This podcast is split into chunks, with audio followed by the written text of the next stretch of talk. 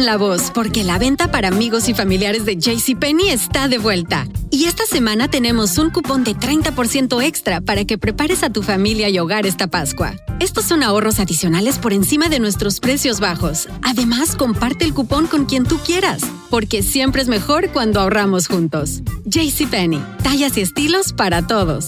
Oferta válida del 11 al 17 de marzo. Aplican exclusiones. Detalles en la tienda jcp.com. Este abril te invitamos a nuestra feria virtual Univisión Contigo rumbo a la universidad. Conéctate virtualmente con representantes de colegios y universidades en la costa este. Desde Nueva York a Florida, aprende sobre ayuda financiera, becas y otros recursos para continuar tu educación. Regístrate para asistir y para la oportunidad de ganar una tableta. Te esperamos en Univisión Contigo rumbo a la universidad del 3 al 9 de abril. Regístrate ya en univision.com diagonal universidad. Boost Mobile tiene una gran oferta para que aproveches tu reembolso de impuestos al máximo y te mantengas conectado. Al cambiarte a Boost, recibe un 50% de descuento en tu primer mes de datos ilimitados. O, con un plan ilimitado de 40 dólares, llévate un Samsung Galaxy A15 5G por $39.99. Obtén los mejores teléfonos en las redes 5G más grandes del país. Con Boost Mobile, cambiarse es fácil. Solo visita boostmobile.com. Boost Mobile, sin miedo al éxito. Para clientes nuevos y solamente en línea, requiere AroPay. 50% de descuento en el primer mes requiere un plan de 25 dólares al mes. Aplican otras restricciones. Visita boostmobile.com para detalles. Bienvenidos al podcast de Noticiero Univisión Edición Nocturna. Aquí escucharás todas las noticias que necesitas saber para estar informado de los hechos más importantes día con día. Buenas noches, es miércoles 26 de julio y estas son las noticias más importantes. Aparece viva Alicia Navarro, la menor autista que desapareció hace cuatro años en Arizona. Su madre dijo que esto es prueba de que los milagros existen. Gracias y gloria a Dios por escuchar nuestras oraciones. El ex rey de la cocaína en Chicago, Margarito Flores, enseñará a policías de la ciudad cómo atrapar narcos. Fue un gran aliado del Chapo Guzmán, pero terminó ayudando a su caída como informante de la DEA. Estados Unidos maneja un programa oculto de ovnis, incluidas naves extraterrestres, dijo un exfuncionario de inteligencia a una comisión del Congreso. Tenemos reacciones. Raúl Alejandro rompe el silencio sobre el fin de su compromiso con Rosalía. Ya verán lo que dijo en torno a los rumores de una supuesta infidelidad. Comienza la edición nocturna. Este es Noticiero Univisión Edición Nocturna con León Krause y Malte Interiano. El ex capo de la cocaína de Chicago, Margarito Flores, le va a enseñar a los policías de la ciudad cómo atrapar narcotraficantes. Margarito y su hermano gemelo Pedro importaban mensualmente una tonelada de droga y eran clientes estrella del cártel de Sinaloa de Joaquín Guzmán. Pasaron 14 años presos, se convirtieron en informantes de la DEA, ayudaron a la caída de Guzmán Loera. Van a ser como instructores de lo que no se debe hacer, eh, instructores de cómo se hacía y cómo se puede evitar eh, que siga entrando mucha droga. Ahora ya no será tal vez la cocaína o la marihuana, ¿no? Podrá ser el fentanilo, pero le van a, van a ser los instructores. Antes eran campos, ahora son instructores. Es posible que Margarito también dicte estas clases en California, Texas y Oklahoma. Y pasamos a California con el arresto de un grupo de pandilleros presuntamente implicados en el asesinato de dos policías hispanos en la ciudad de El Monte el año pasado. Autoridades dicen que las detenciones son un alivio para esa comunidad que por años vivía aterrada por la violencia de estos criminales. Dulce Castellanos tiene más. En un operativo entre autoridades federales y locales, 15 supuestos miembros de una pandilla del Valle de San Gabriel, ubicado al este de Los Ángeles, fueron arrestados. Trabajando todos juntos, uh, miraron que había cosas uh, en común uh, que hallaron y la investigación llegó a, estos, a esta pandilla la investigación sobre este grupo organizado con vínculos a la mafia mexicana inició luego del asesinato de dos policías hispanos. El sargento Maico Paredes y el oficial Joseph Santana en junio del 2022 por un miembro de esta misma pandilla.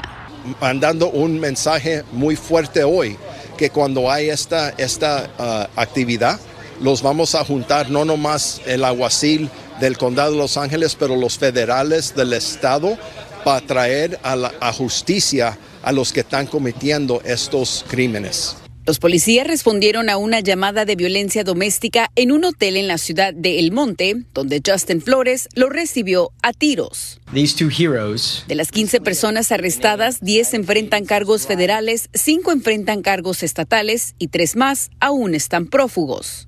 Además de la muerte de los oficiales, los miembros de la pandilla también están vinculados con otro asesinato y un intento de asesinato como parte de las actividades de narcotráfico para la pandilla.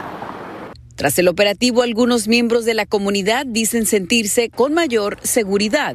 Yo creo que en esta ciudad sí hay muchos delincuentes y yo creo que sí ayuda a que los hayan arrestado. En Los Ángeles, Dulce Castellanos, Univisión. Y otro que ya fue arrestado es un hispano sospechoso de agredir violentamente a varias mujeres en Los Ángeles. Seguramente se acuerdan de esta historia que les compartimos aquí hace un par de días. Sergio Andrew García, de 21 años, fue detenido en Tijuana, llevado a Los Ángeles, donde autoridades lo calificaron de un depravado, un asaltante brutal, dicen que es. Una de sus víctimas, una anciana de 84 años, otra mujer de 67 años a la que intentó quitarle su ropa íntima cuando arreglaba su jardín. Y en la otra costa se investiga la causa del incendio y derrumbe parcial del brazo de una enorme grúa de construcción en Manhattan desde la altura aproximada de 45 pisos de un edificio. Las llamas y el estruendo del impacto causaron mucho pánico entre los vecinos y los transeúntes que corrían desesperados, temiendo morir aplastados por los escombros. Fabiola Galindo nos dice qué se sabe de este accidente. El incendio empezó a las siete y media de la mañana en una grúa elevada en Manhattan.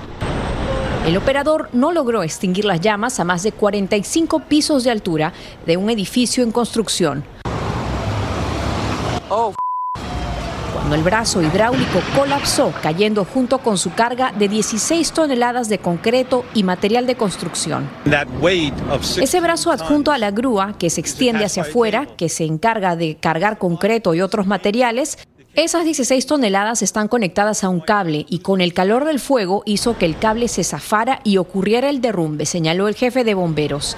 Antes de caer sobre una transitada avenida, el brazo de la grúa chocó contra otro edificio y los vidrios y concreto llovieron causando caos y terror. Escuchamos muchas sirenas en el área y nosotros eh, como que no era solamente una o dos que siempre escuchas en Nueva York, pero era ya como, no sé, 100. De los más de 200 bomberos que acudieron a la emergencia, dos resultaron heridos. Un aspecto increíble de este incidente es que de los 11 heridos, ninguno sufrió heridas de gravedad. Además, parte del andamio sobre el que cayó la grúa quedó en pie mientras los trabajadores de construcción limpiaban lo que dejó el desastre. Oh, nosotros vamos a, a poner una protección para que la gente camine por bajo, para no hacer que se desprendan los vidrios que están sueltos arriba. Un análisis preliminar indica que el incendio se habría originado en la línea hidráulica de la grúa que luego se dio. Mientras las autoridades señalan que hay muchas personas envueltas en el manejo de una grúa y continúan investigando qué fue exactamente lo que sucedió. En Nueva York, Fabiola Galindo, Univisión. Mientras tanto, violentos disturbios se registraron en dos zonas indígenas de Veracruz y Chiapas por protestas de pobladores locales. En ambos casos, los manifestantes causaron incendios exigiendo justicia por muertes y desapariciones de miembros de sus comunidades. Jessica Cermeño tiene imágenes y detalles de las feroces revueltas. Los 15 vehículos quedaron ardiendo en el tramo carretero entre San Sebastián y Chicontepec, en el norte del estado mexicano de Veracruz. Los pobladores ya se habían llevado la mercancía que transportaban varios de los camiones repartidores. Debe sancionar, debe intervenir inmediatamente las autoridades, ¿sí? de todos los niveles, de todos niveles, para pues investigar y dar con los responsables de esta situación. Los autores de este terrible incendio fueron los integrantes del Frente Nacional de Lucha por el Socialismo, quienes exigen que se investigue la muerte de Gregorio de la Cruz, un líder indígena miembro del grupo. Estaban dando información sobre las peticiones de este grupo, ¿no? Exigiendo, ellos dicen, justicia. El gobernador de Veracruz rechazó la violencia. Se va a atender con justicia, nosotros tenemos la responsabilidad. Tras el incendio, hasta un helicóptero policial llegó al lugar. Gregorio de la Cruz tenía 47 años y su cuerpo fue encontrado maniatado y con signos de violencia. Los integrantes del frente aseguran que las fuerzas de seguridad son las responsables de su muerte. También en una zona indígena de Chiapas hubo disturbios. Un grupo armado quemó al menos dos viviendas en Panteló, una comunidad sotzil, donde supuestamente viven miembros del grupo criminal El Machete, que desapareció a 21 personas en 2021, entre ellos el esposo de Lesbia Gutiérrez. Por eso, hoy que se cumplen dos años de que se los llevaron, ella y otros familiares marcharon en la capital chiapaneca, desesperados. Tanto dolor, tanto sufrimiento, tristeza, que no sabemos nada de ellos. En México, Jessica Cermeño, Univisión. Estás escuchando la edición nocturna de Noticiero Univisión.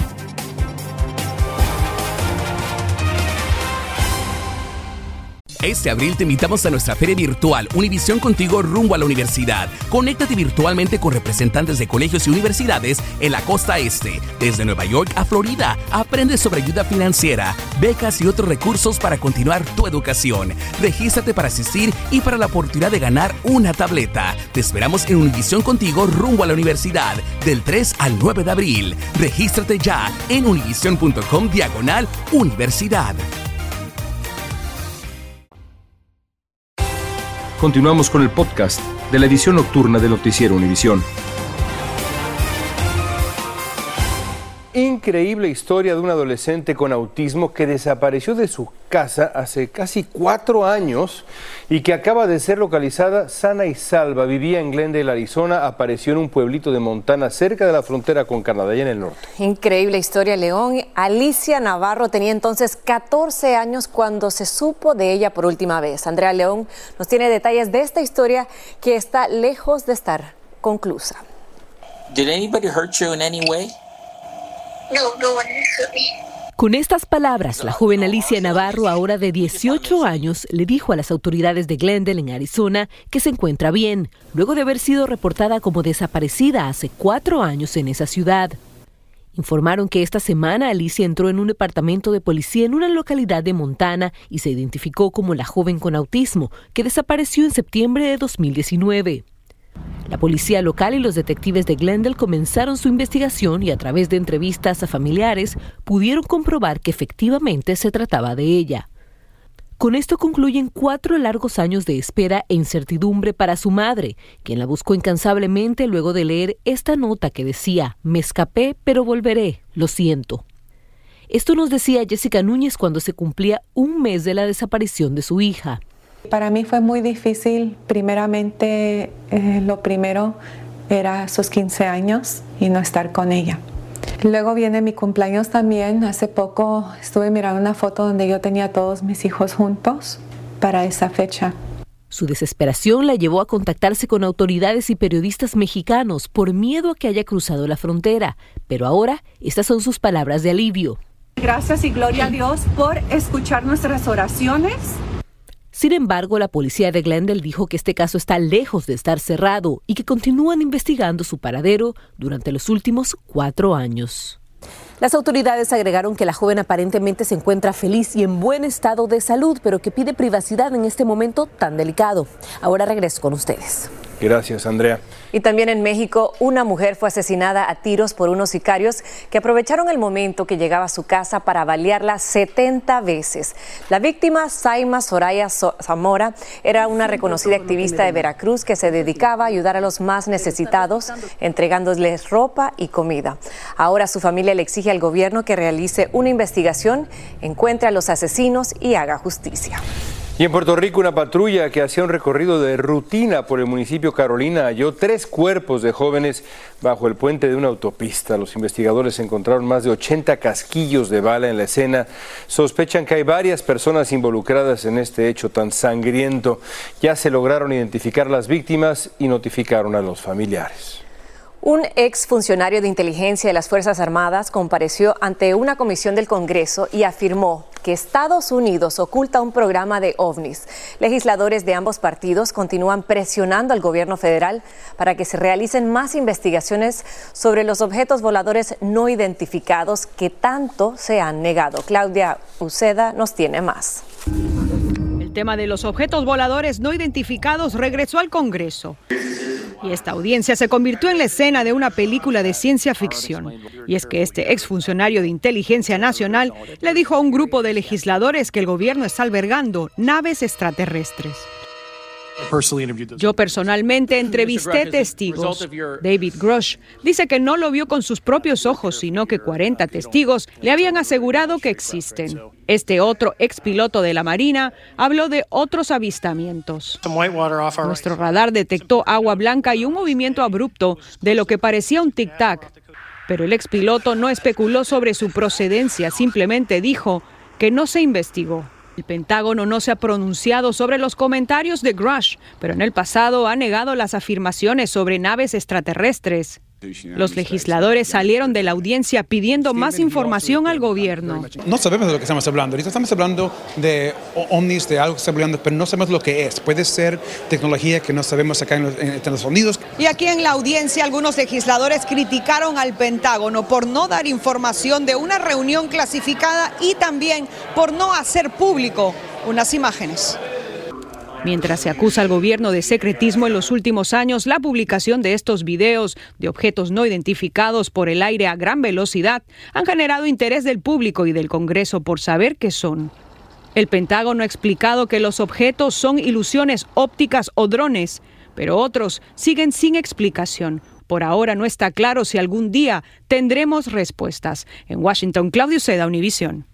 Y una jueza de una corte de Delaware suspendió hoy el preacuerdo entre Hunter Biden, hijo del presidente Biden, con la Fiscalía Federal para no ir preso. Hunter se iba a declarar culpable de dos delitos menores sobre deuda de impuestos para evitar que lo condenaran a prisión por un delito más grave sobre posesión ilegal de armas. Pero la magistrada expresó preocupaciones sobre los términos del acuerdo, postergó su decisión, lo que llevó a Biden a declararse no culpable.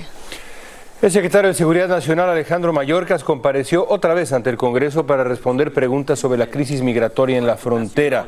Legisladores de ambos partidos lo interrogaron de manera crítica sobre la política fronteriza del gobierno federal que algunos consideran fallida.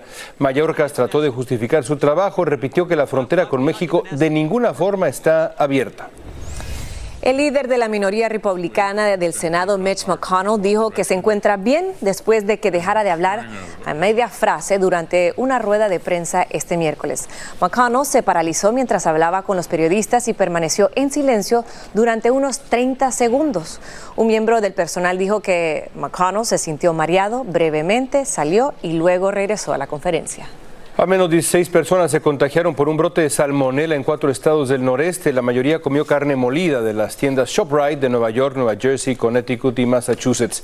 Seis de los infectados fueron ya al hospital. Expertos dicen que los gérmenes de la salmonela mueren cuando la temperatura interna de la carne alcanza los 160 grados. Cuidado. Este miércoles la Reserva Federal subió su tasa de interés por onceava vez en los últimos 17 meses para frenar la inflación.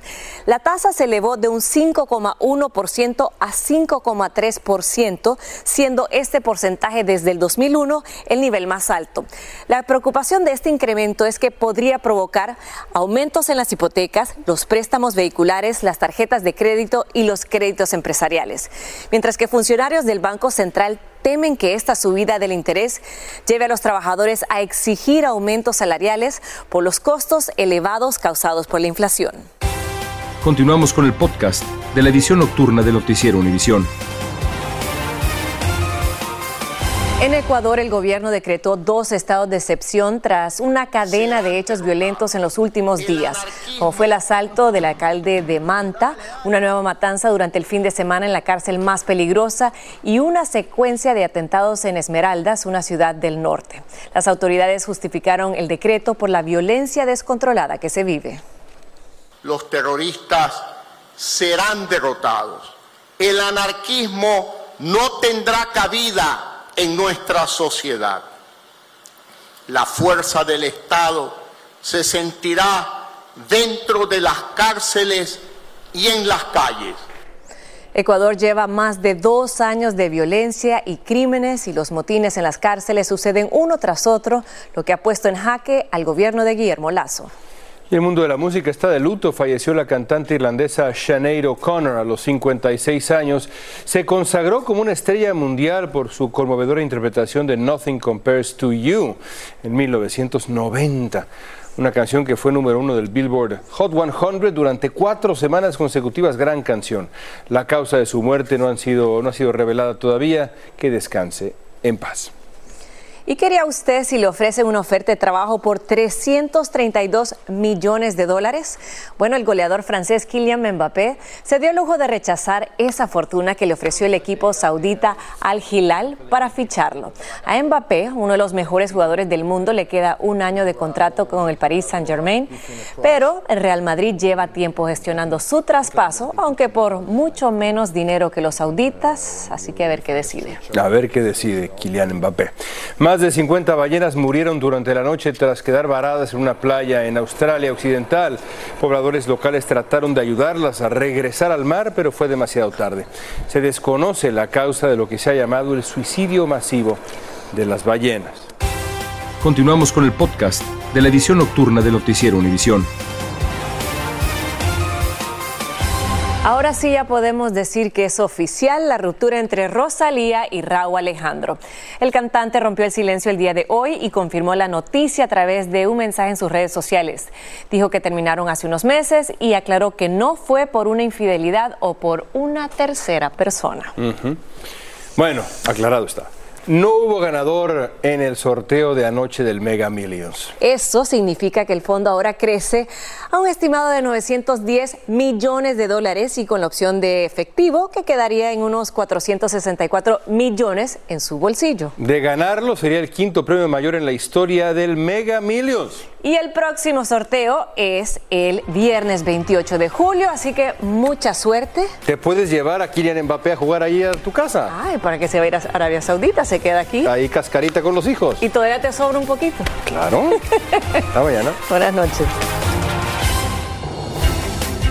Gracias por escucharnos. Si te gustó este episodio, síguenos en Euforia, compártelo con otros, públicalo en redes sociales y déjanos una reseña. Este abril te invitamos a nuestra feria virtual Univisión Contigo rumbo a la universidad. Conéctate virtualmente con representantes de colegios y universidades en la costa este, desde Nueva York a Florida. Aprende sobre ayuda financiera, becas y otros recursos para continuar tu educación. Regístrate para asistir y para la oportunidad de ganar una tableta. Te esperamos en Univisión Contigo rumbo a la universidad del 3 al 9 de abril. Regístrate ya en univision.com diagonal universidad.